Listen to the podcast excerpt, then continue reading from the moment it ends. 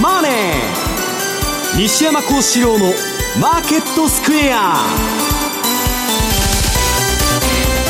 こんにちは西山孝四郎と。こんにちはアシスタントの若林理香です。ここからの時間はザ・マネーフライデー西山孝四郎のマーケットスクエアをお送りしていきます。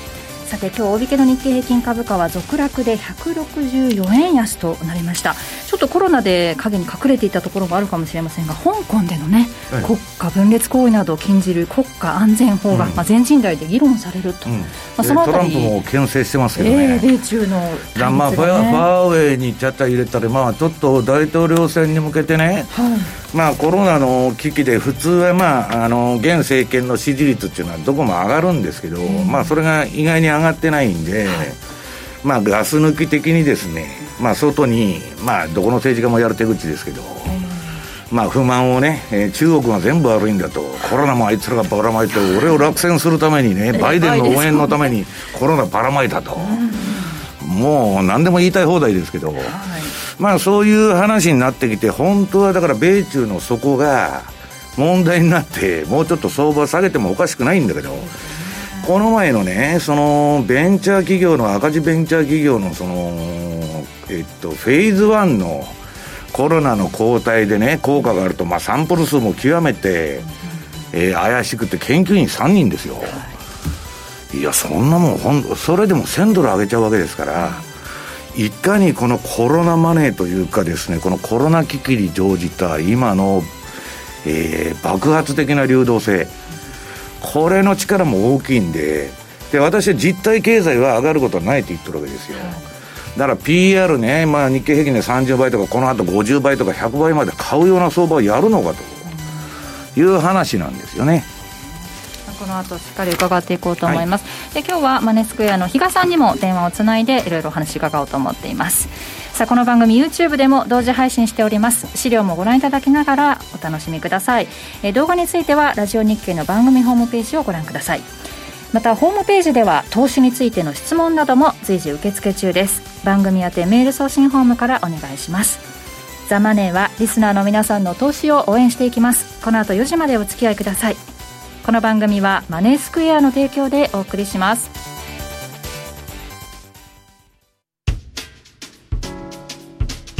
お聞きの放送はラジオ日経です。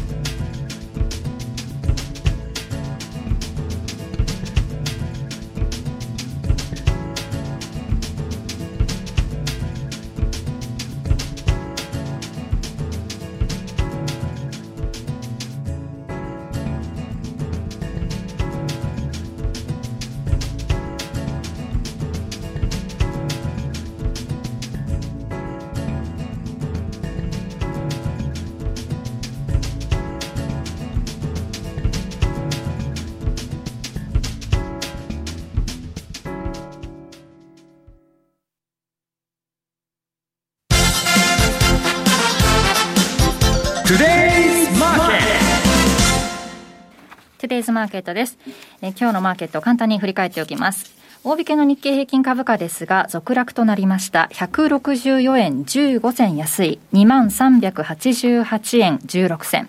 トピックスはマイナス13.41ポイントで、1477.80ポイントでした。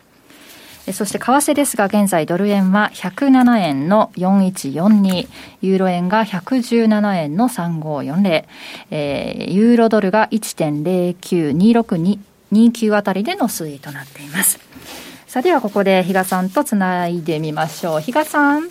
こんにちは。こんにちは。こんにちは。お忙しいですか？大丈夫ですか？うん、ようやくなんかね、はい、近県とあと北海道も来週ね、月曜日にもしかしたらみたいなね、解除のなんか期待も出始めて、はい、なかなかね、あの暗いところからこう踏み出していけないなと思ったところに少しだけ光が見えてきたかなって、なんかそんな感じですよね、今。そうですね。えー、為替の方、えー、今週なんですが、まあ、相変わらず落ち着いているかなというところなんですが、比嘉さん、どこを見ましたか？いいやそうですね、はい、まああのー、主要国がまあ自粛解除、あとは、はい、まあ活動の解禁に向けて舵取りが進む中、はい、やはりどちらかというと、もうアフターコロナにですね光を見出したいのかなというような、そっちのあの見出したいと思うような動きになってるかなとい。う気がしています。まあ、本来であればですよ、もう主要国の中銀がこれだけですね、大量の資金供給っていうのをしてるわけなんで、はい、そう考えればドルなんて本当にこの今の107円の真ん中あたり、ミドルっていうのって適正なのと。いうふうにですね思いたくもなる部分ではあるんですけれども、これ、比嘉さん、そのスチャートからしたらおかしいよね。そうなんですよ、でもそうは言っても、今のマーケットはもうななんだかんだ言って、経済再開、コロナ前への復帰を最優先に捉えてる、結果としてそういった問題が、まあ、今、先送りにされているのは、いずれ何かしら来るのかなというふうには思うところなんですけどね。ドル円107円挟んで、まあ、108円ちょっとタッチもしましたけれども、うん、ここからどう動いていくのか、トレンドが出てくるのかというところですがね。まあ、変わらないんじゃないですか、結局、ドルと円が同じような動きをしてしまうんで、えーそれこそね、若林さんも今、ドル円って聞かれたらどのくらいで動きそうですか？って言ったら、106、108って多分答えるでしょ、うはい、なので、やっぱりそこからはですね、なかなか今、ドル円は抜けきれないのかなというふうな感じですよね。他の通貨見てみると、ユーロ、どうでしょうか、117円台ですよね、今、ちょっとそうなんですよね、えー、まあ、あの今週、まあ、ユーロというとあの、ドイツとフランスがですね、はい、欧州の復興基金の概要、えー5000億ユーロを EU 予算の中に設立して資金不足の国に対して必要に応じて供与すると。はい。いうようなことが、まあ、うん、あの一つ、そそうですね、引き金になったかなというふうには思うんですけど、はい、とはいえ、あれだけユーロ圏って国がいるわけですじゃないですか。はい、そうしたところでですね、また一筋縄でいくのかどうなのかっていうところ、やっぱりちょっとそこは懸念されるところなのかなと。で、昨日あたりですか、ユーロって1.1もワンタッチつけるような動きにはなってましたけれども、はい、うんやっぱりそこから先、買い上げるだけの材料はなかなか難しいのかなというところで、今、ちょっとまた利確に押されている、週末またあの月曜日ってヨーロッパ、ロンドンとアメリカがお休みかなんかなので、そう、ね,、いう意味でもちょっと今、利確でまたしたというところ、まあ、これまであのユーロドルに関しては1.08、1.10とか1.0850から1.1050ぐらいで戻り売りでいいんじゃないのと言ってたので、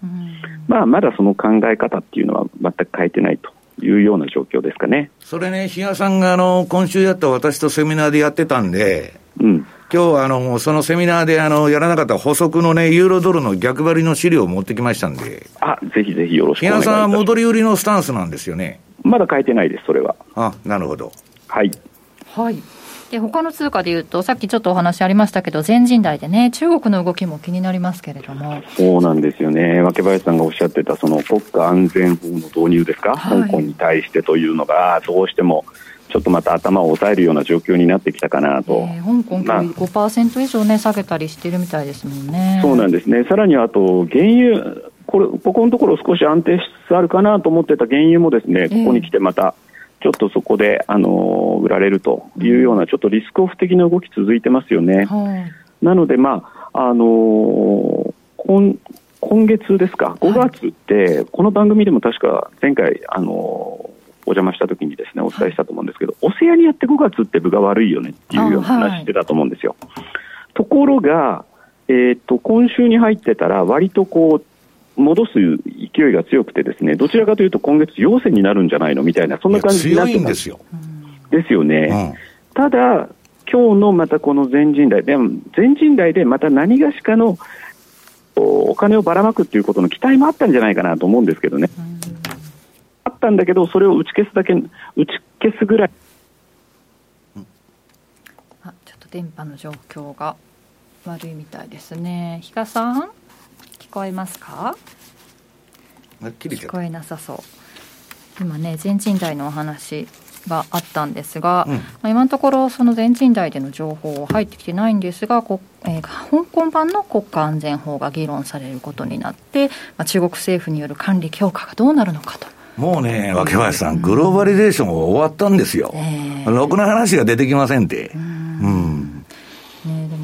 の人にとってはね、まあ、そのあたりどうなるのか、もうちょっと分断するような行為をするだけで捕まっちゃうんじゃないかと。金持ちはみんなもう逃げちゃった。えー、だけど今残ってる若若い人は自分たちの将来の話がかかってるんで、うん、それはもう譲れないから、ああいうまあデモとかやってたんだけど、それもコロナでおかしくなっちゃって、で、どさくさに紛れてまたこういう話になってくるわけですよ。うん、さん、つながってますかね？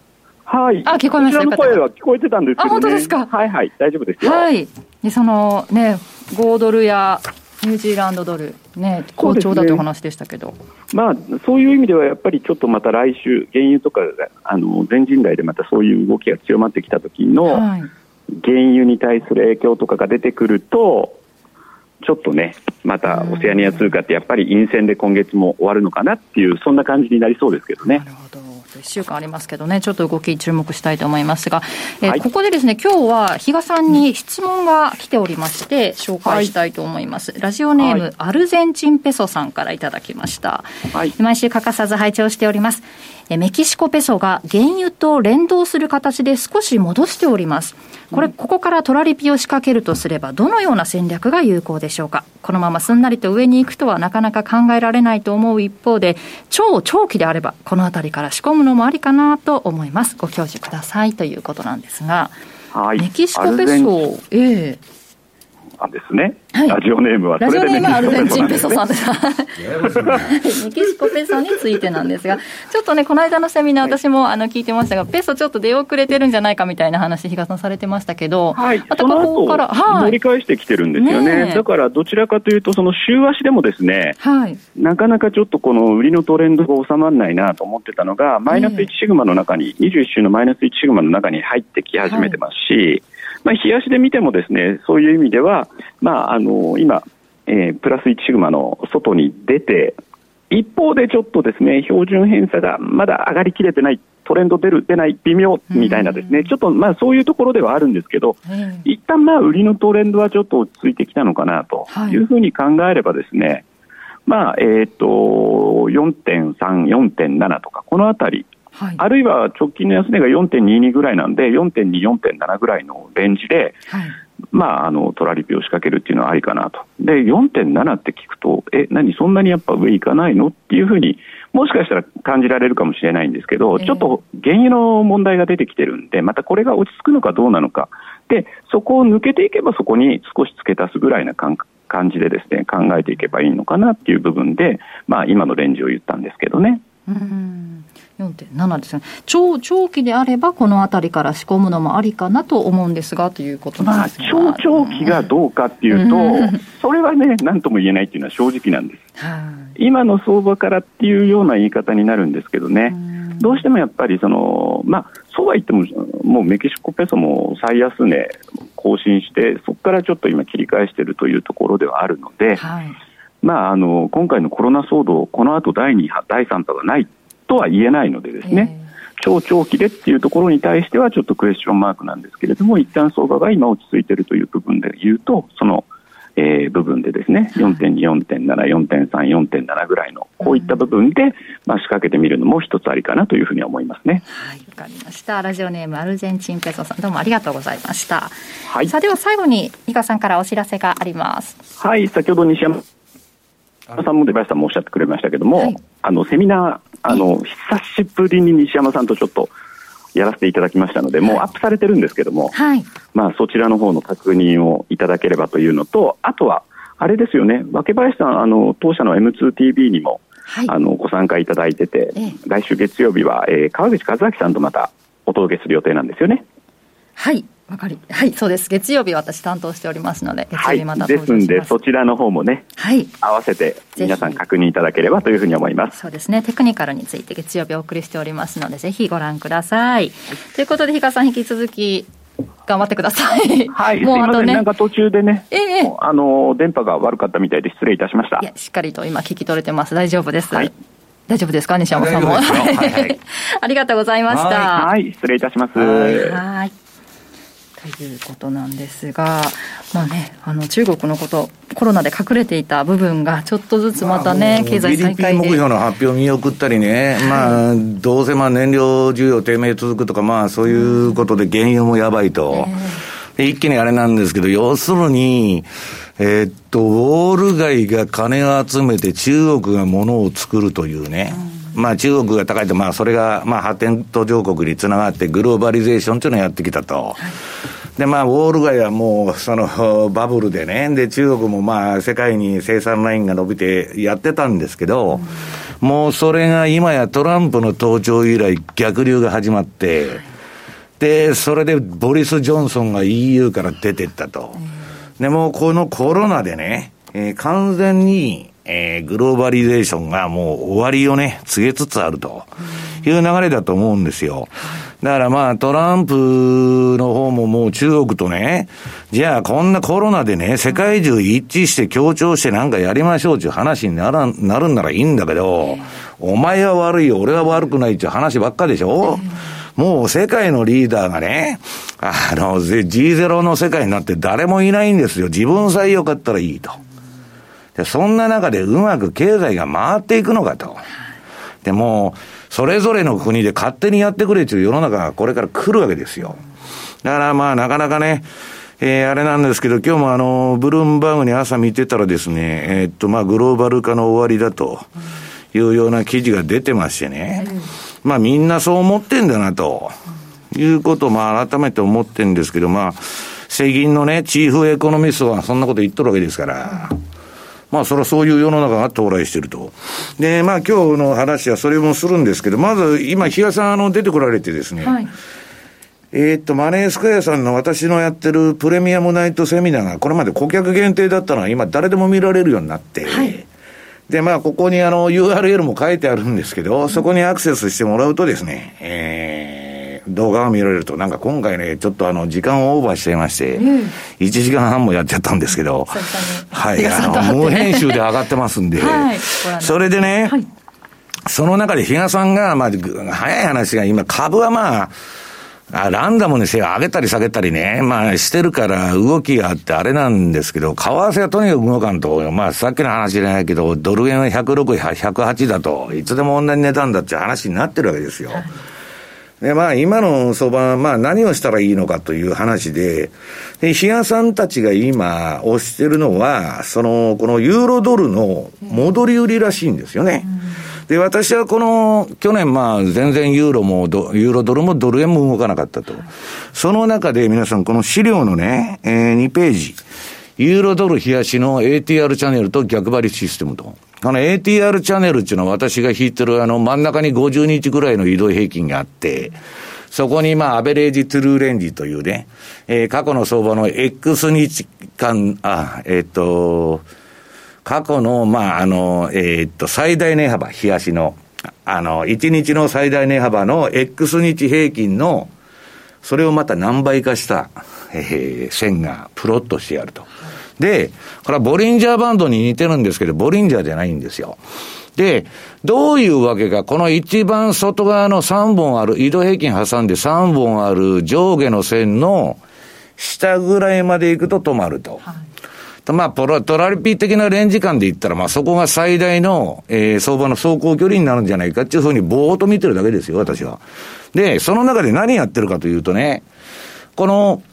ストキャスですね。ストキャスのシグナルに従って、これあの、下から白抜きの矢印が上がってるとこは買い。はい、で、上から下に出てるとこは売りなんですよ。まあ、比較的ですよ。えー、いいとこで、えー、相場、相場の転属を捉えるという意味ではいいとこで、シグナル出しててくれるんですよ。はい、でね、まあ相場っていうのは晩作尽きたっていうことがないんで、その大きな儲けっていうのは今の相場で狙えないかわからないけど、た、でもね、これあの、えっ、ー、と、このユーロの急落急騰みたいな場面あるじゃないですか。これものすごい値幅取れるんですよ。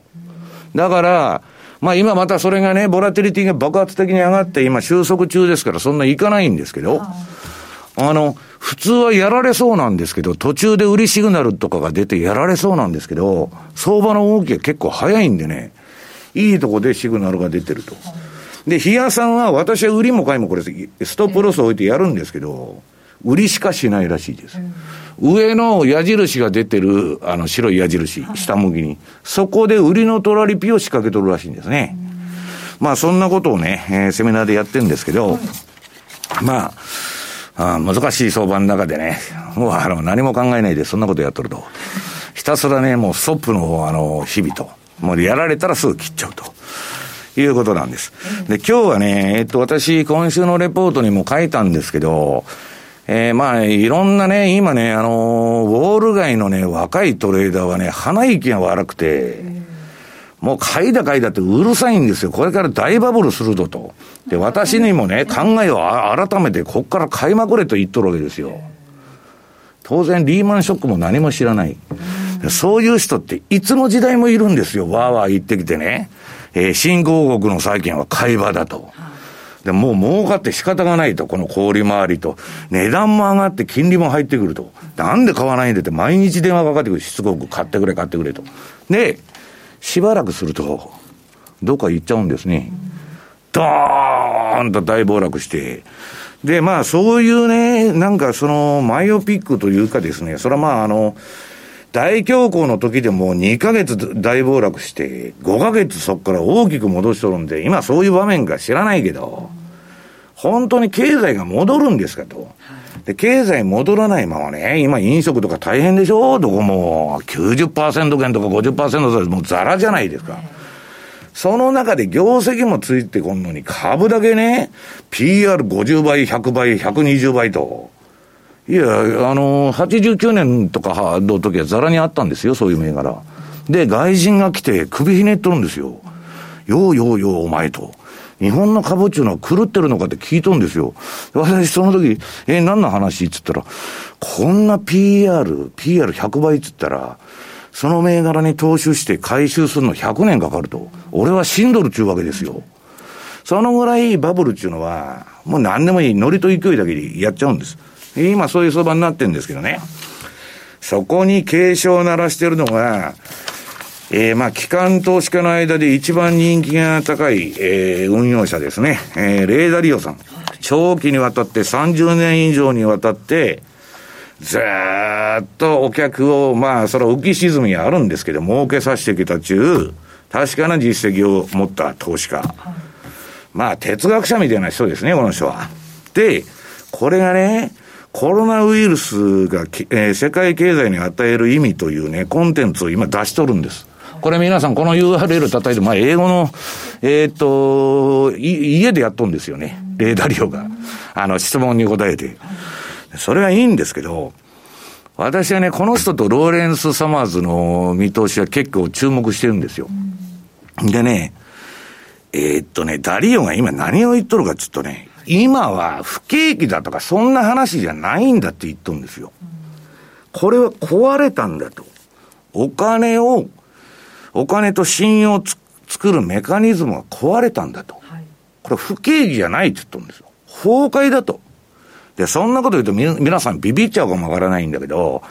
歴史っていうのはね、資本主義っていうのはそういうドラマなんです。大暴落もあり、大東、大暴騰もあり、バブルもあり、長期低迷もあり、ね。そういうメカニズムなんです、もともと。で、それを、えー、っと、説明してるのはね、ちょっと資料飛んじゃうけど、これ絶対見とかないといけないっていうのはね、えー、5ページのレーダリオの、うん、30分でわかる経済の仕組みと。これはね、そこらの大学の経済学取るより、これ30分見た方がいいというね。まあ、あの、誰にでも簡単にわかるように説明しとるんですね。うまく作っとるなと。本当に分かってないとこういう優しいのは作れないんですよ。イラストとナレーションでね、私も見たことありますけど。うん、で、うん、このメカニズムなんだけど、えっと、その下にね、えっと、あ、まあいいや、それは置いとこう。でも、資料戻ってもらって、このコロナウイルスが世界経済に与える意味というさっきのコンテンツの中で何を言ってるかというと、今、世界大恐慌に向かってるんですかって質問者が聞いとるわけですよ。はい、なら定義次第では答えはイエスだと。うん、でね、えー、今、1930年の焼き直しやってて、29年から1932年には経済が急降下したと。うん、失業は2桁で、えー、経済の落ち込みは大体10%、その状態にあるということかと聞いとるわけです、相手に。答えはイエスだと。大恐慌だって言っとるんですよ。いや、半端な運用者でないですよ、レーダー利用っていうのは。でね、なんか、レーダー利用がちょっとでも損すると、なんか当たっとらんとかわーわー湧いて、変なのが湧いてくるんですけど、長期にわたって儲けるっていうのはね、大変なことなんですよ。で、えー、っと、その、じゃあその後にね、うん、何言っとるかというと、えー、1932年に、まあ今みたいに連転機を回して大暴落したんで、で、いろいろやるんだけど、要するに元の最高値に相場が戻るのはものすごい時間がかかると。で、今、その状況にあるかと答える、えー、聞かれればイエスだと。時間かかるって言ったの、回復に。で、えー、歴史は何度でも同じことを繰り返しますと。ね。で、それには構造的な問題があると、この長期の債務が行き詰まったんですね、今。で、これは不況ではない、壊れたと。ここが重要なんです。単なる、えー、デプレッションっていうか、あの、リセッションじゃないと、グレートデプレッションなんだって言っとるんですよ。で、えー、っと、昨日、レーダリオのとこから、あの、レーダリオのあの、うん、レポートとか読んでると、メールが勝手に来るんですね。はいで、レーダリオンが昨日出してきたのはね、えー、っと、ザ・ビッグ・サイクルズのつって、あの、過去500年のビッグサイクル、500年調べて相場やっとんですよ。そんな人皆さん日本にいますか？一人もいない。この歴史対局観っていうのは、すごいんです、この人は。で、今ね、まあこれはあの今週のメルマガで取り上げるんで、まああの、長い文章なんで、で、この人の文章ってね、ものすごい英語が難しい。全問答みたいで。うん。何言って、いや、哲学的っていう全問答なんですよ。まあ、哲学的って言ったら哲学的なんですけど。でね、ここにね、面白い資料があって、皆さん7ページに、大まかな帝国の相対的位置と。これ、この国運、国運ってわかります、はい、国の衰退の、あのー、勢いとかね、えー、衰退がこの線になって上がってる時は国の勢いがあって下がってると、で、これ派遣の交代の歴史なんですよ。昔はなんと、若林さん、オランダが派遣持ってた。で、オランダ皆さんこのオレンジ色の線で、まあ、大、昔は、1960年代、あ、1600年代は、オランダの世紀だったんですよ。チューリップバブルがあったぐらいですから。で、その後、そのオランダがわーっとこのオレンジの線が落ちてきて、はい、黒いイギリスですね、二枚舌、二枚舌の陰謀論のイギリスが出てきてですね、それを、えー、ゴールデンクロスじゃないけど、上抜いていくわけですよ。ざーっと右肩上がりで。イギリスの世紀ね。で、えー、っと、1900、あ、なんだ、1800年代からちょっと横ばいになっちゃって、その後1900、えー、1900年代か。はい、ガーッとイギリス落ちていくでしょ、うん、で、その間に、まあ、建国200何年の歴史しかないアメリカが、右肩上がりで大暴騰してくるわけですよ。この国運が上がってるわけ。はい、で、イギリスと覇権交代して。で、今、そっからアメリカのこのレーダーリオの分析見ると、青いブルーの米国の線が下がりまくっとるでしょ、はい、で、当時イギリスが下がったのと同じ動きに入ると見とる。レーダーリオは。で、こっからどこが出てくるのか。勝手のアメリカとかイギリスみたいな中国、この赤の中国が、今、破竹の勢いで上がってって、すごい角度ですね。はい。で、グローバリゼーションが崩壊するとですね、今中国は IT 分野にね、膨大な国家予算を集中的につぎ込んで、あ、勝てませんよ、どこの国も。で、全部金で、あの、釣っちゃうしね、人材は。で、なんかあの、情報が盗んでくると、スパイが。もう、やりたい放題のあれなんですけど、それでも強い。で、このレーダリオの歴史対局観から言ったら、これからアメリカが落ちて中国が伸びていくんです。今日本では違う意見が多いけど、中国崩壊するとか言っとるけど、東洋の世紀が来るという話になるわけですよ。で、翻って、我が、我が日本はどうかと。日本っつってあの、私、ハイロンのとこでやってますけど、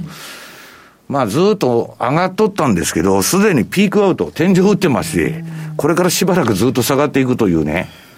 これはね、皆さんね、生まれた時代が悪かったとか言ってもしょうがない。その置かれた環境の中で、いかに自分がサバイバルして生き残るか。これが運用であり、ヘッジであり、ポートフォリオなんですよ。で、それをこれから頭を使って考えないと、何も考えないでぼーっとしてると、もうひたすら落ちていくと。国運と一緒に。皆さんと一緒に落ちてきますと。若林さんと私も一緒に落ちてきますということ来ちゃうわけ。で、そうは言いながらね、日本の PR30 倍だとかなんだとか言ってなんか買い上げてるともうね、こんなコロナ不況の中でバカバカしいじゃねえかと。で、これはね、あの、日経新聞の編集員の前田さんが、あの、日経新聞の電子版にマーケット反反射鏡と8ページですね。えー、連載を持たれてまして、まあそこからちょっとつまみ食いして持ってきたんですけど、これね、うんと、前田さんが言うには、市場前提を見渡せば一部の成長企業、それは日本にもありますよ。多くの成熟、せうん、衰退企業。まあ、いわゆるあの、ゾンビ企業と言われるのが生き残っとんですね、ずっと。で、それが混在して、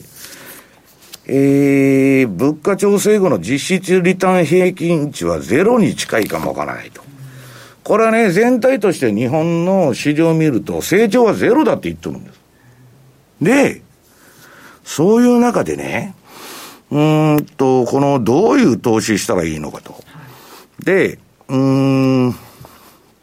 要するに、ポートフォリオのヘッジっていうことで言えばね、皆さん。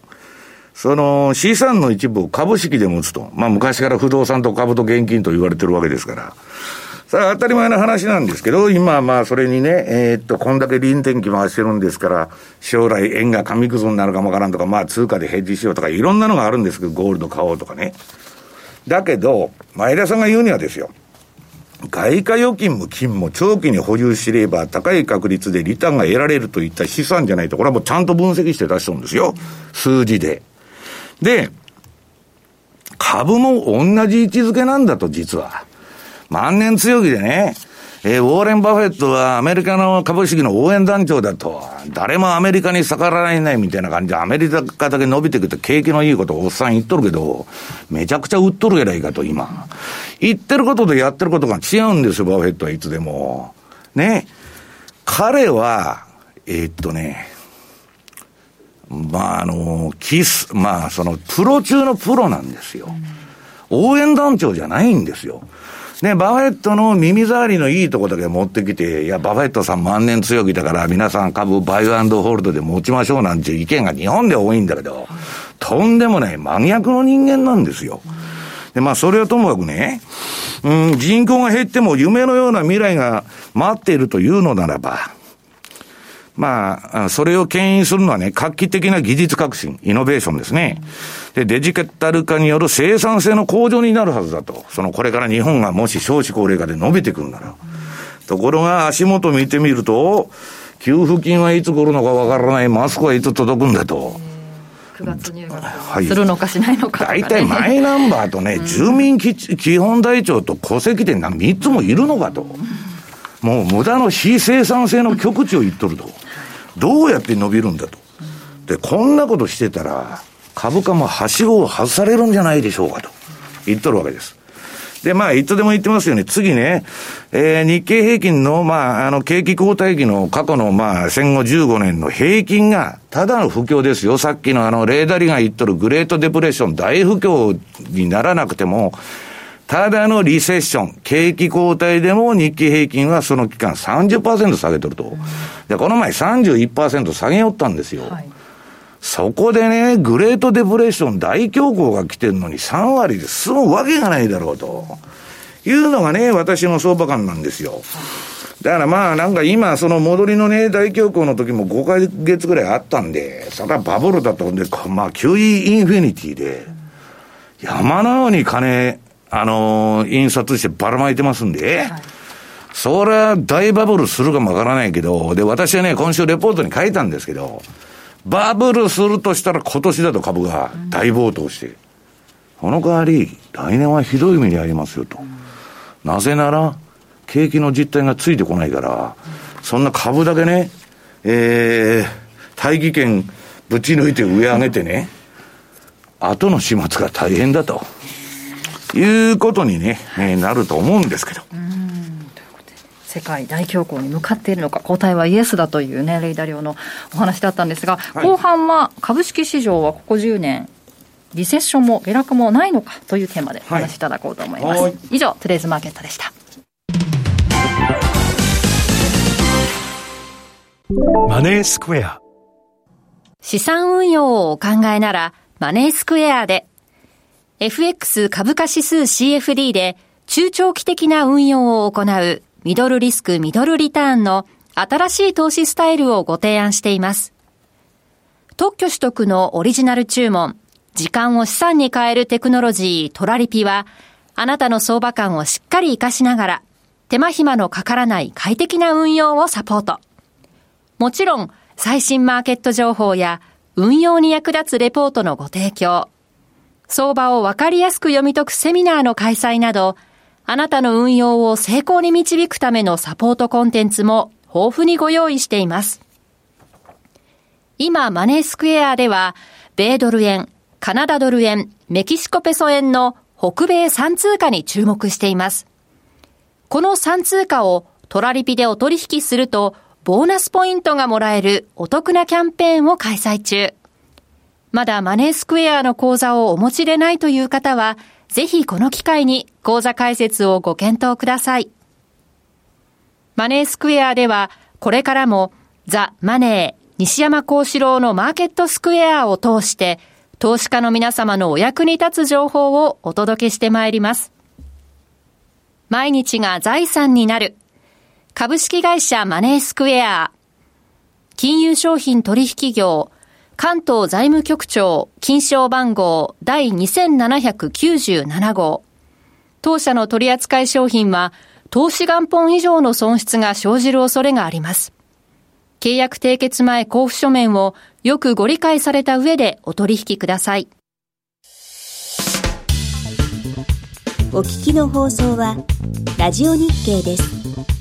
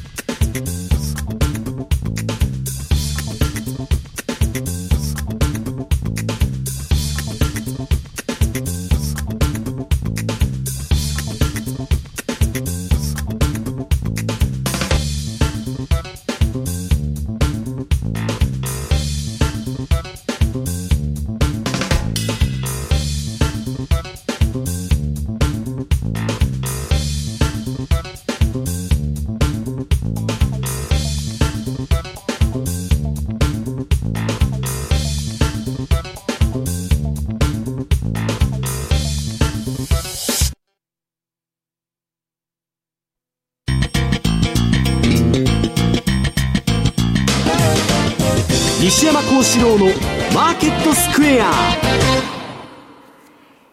さて、ここで、えー、一つ訂正があります。さっきね、比嘉さんから M2TV 来週月曜日は川口和明さんとというお話だったんですが、えー、正しくは河合美智子さんと、えー、テクニカルについてお話をお送りしようと思ってますので、訂正させていただきます。さあ、ここからはマーケットの見方について、西山さんにいろいろな角度で教えていただきます。はい、ここから10年、株式市場はリセッションも下落もないと。ないのかというテーマですが。だから、急インフィニティで爆発的に勝って、もうパウエルもなんとかしてくれるんだ、トランプがなんとかしてくれるんだって言っとるんですけど、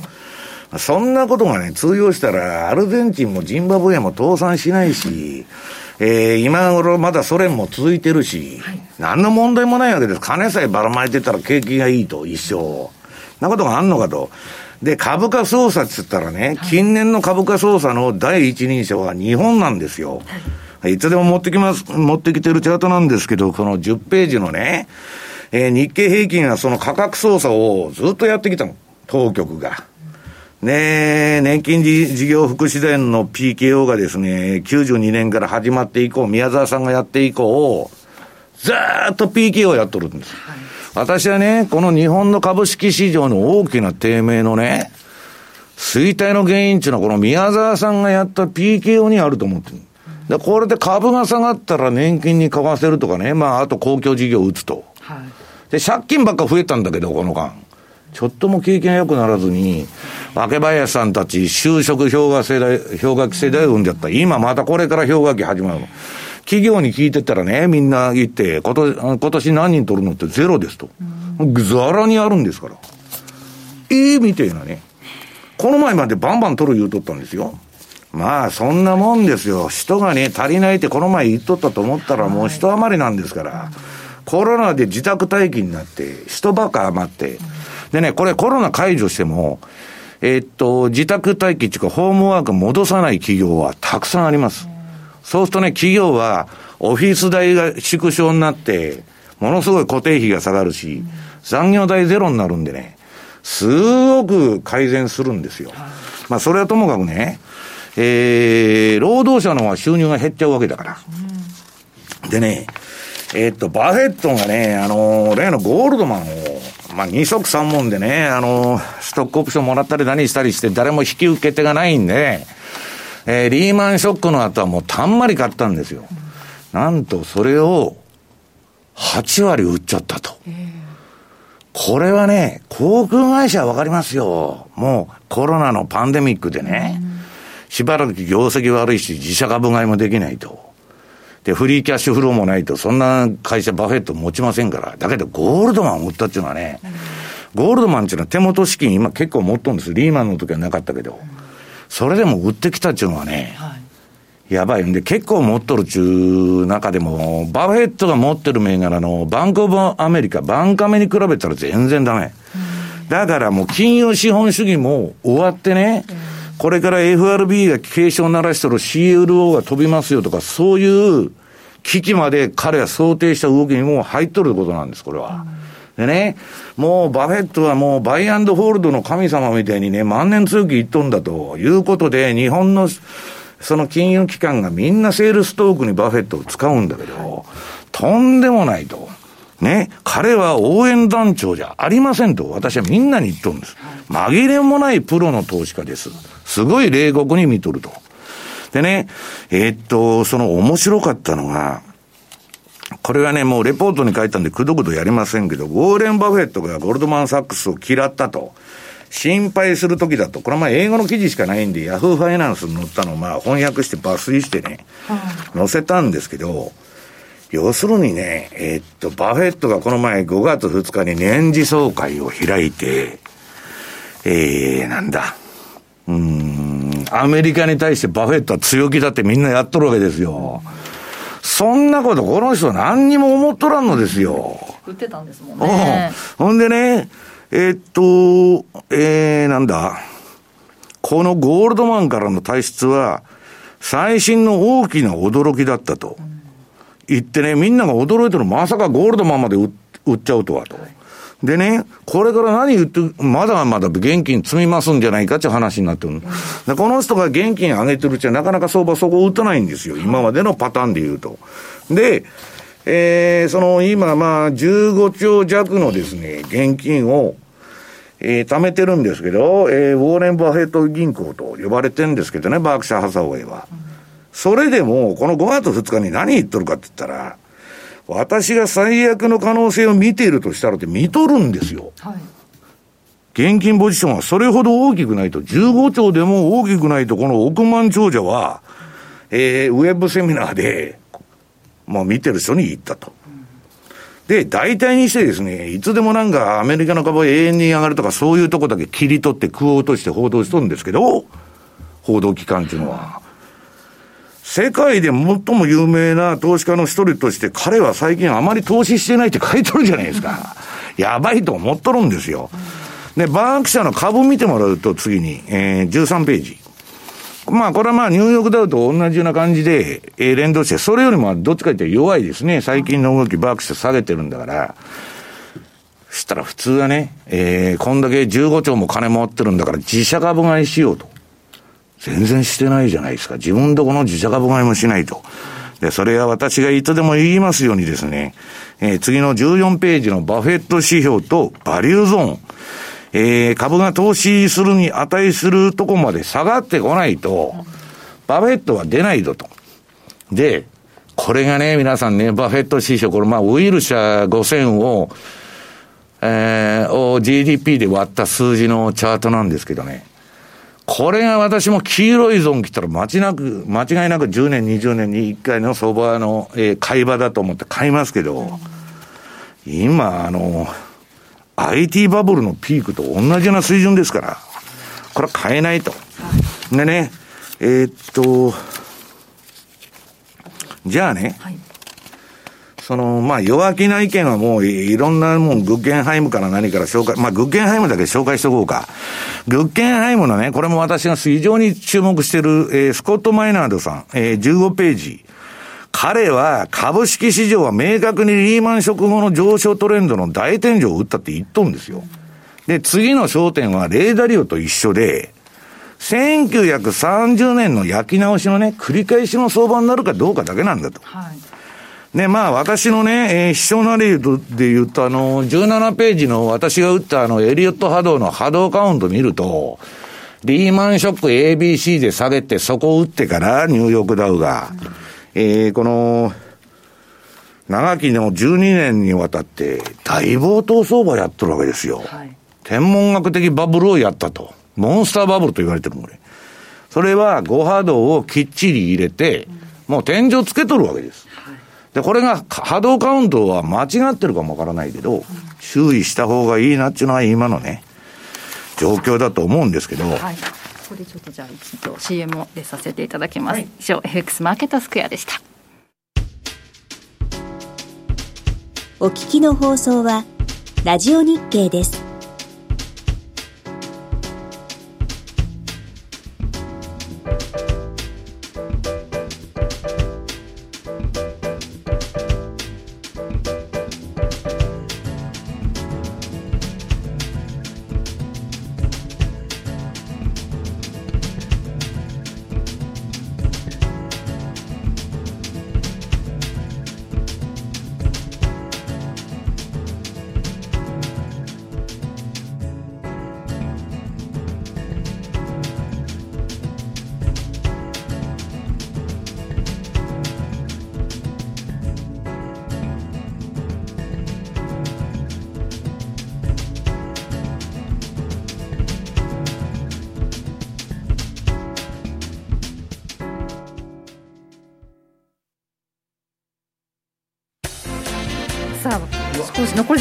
ですが、うん。あのね、はい、えっと、ページのこれ、20ページのね、もう連銀のバランスシートが、めちゃくちゃ拡大するんで買いだと。は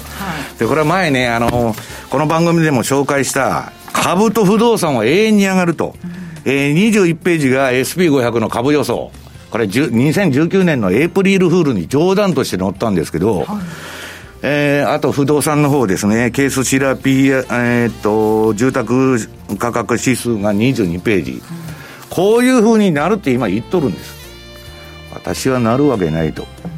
いやこ、もうバブルがあったとしたら今年で、戻りは終わりじゃないかと思ってるんですけどね、今のところの相場感では。天井を打ったという話、先週もやりましたけれどもね、今年まだ半分ぐらいなんですが、まだなんか、あのコロナも始まったばっかりで、なんか長い戦いになりそうですけどね。週末ちょっとあの、ね、ここのところ冷え込んでますから皆さん体調管理お気をつけください、はい、今日ここまでのお相手は西山幸四郎と若林理香でした。さようなら。この番組はマネースクエアの提供でお送りしました。